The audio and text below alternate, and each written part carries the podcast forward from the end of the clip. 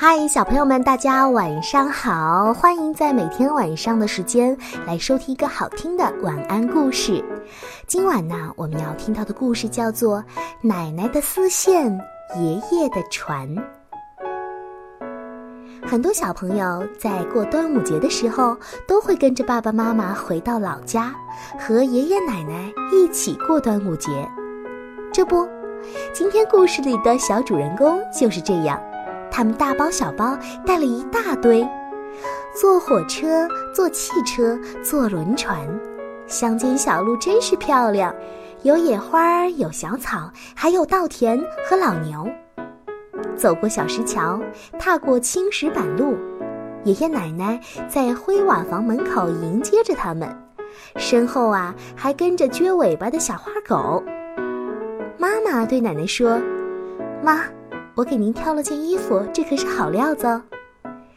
奶奶笑着说：“哎呦，这衣服太艳了，嗯，我穿不出去，那不成了花妖怪吗？”爷爷说：“哎呀，你就不懂了，现在城里的大妈都穿这么时髦的衣服。”爸爸从箱子里拿出一盒真空包装的粽子，说：“这是过端午节吃的。”爷爷连连摇头说。回了家就要吃最新鲜、最好吃的粽子。厨房里摆了一大堆小碗，里面放着莲子、黄豆、红豆、花生、红枣、蜜枣、葡萄干、豆沙，还有一大桶泡好的糯米。这些呀，全都是用来做粽子的。爷爷看上去很骄傲。咱们这儿包粽子都是用最新鲜的叶子。走。爷爷带你去摘粽子叶去喽。于是，爷爷一边划着小船，一边慢悠悠地哼着小曲儿。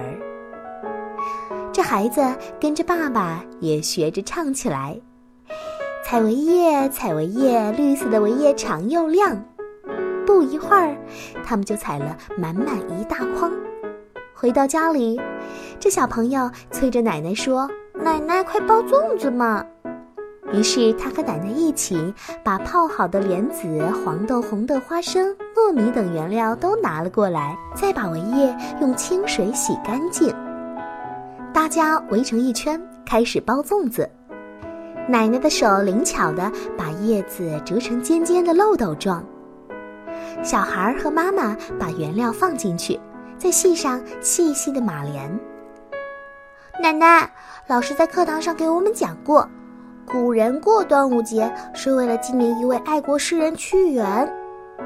奶奶笑着说：“知道，知道，赛龙舟也是纪念他。”包好的粽子放在大柴锅里煮，小孩帮奶奶拉风箱。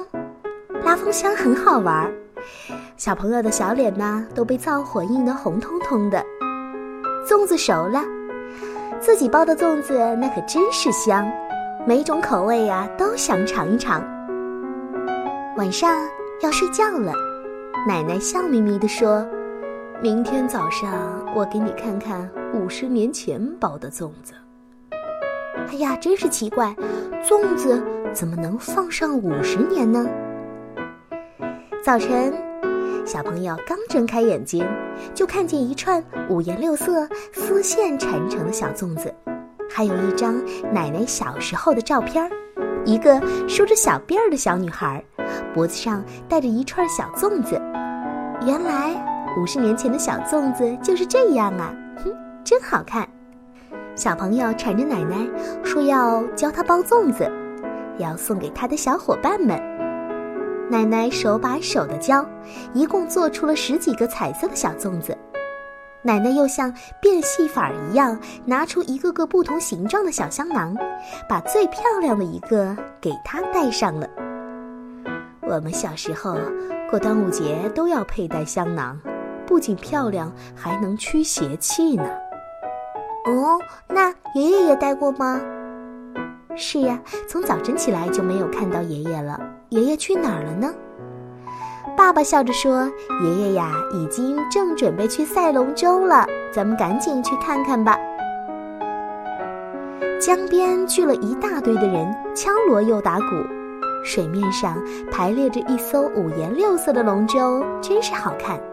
爷爷正穿着赛龙舟的衣服，扎着黄头巾，真帅气。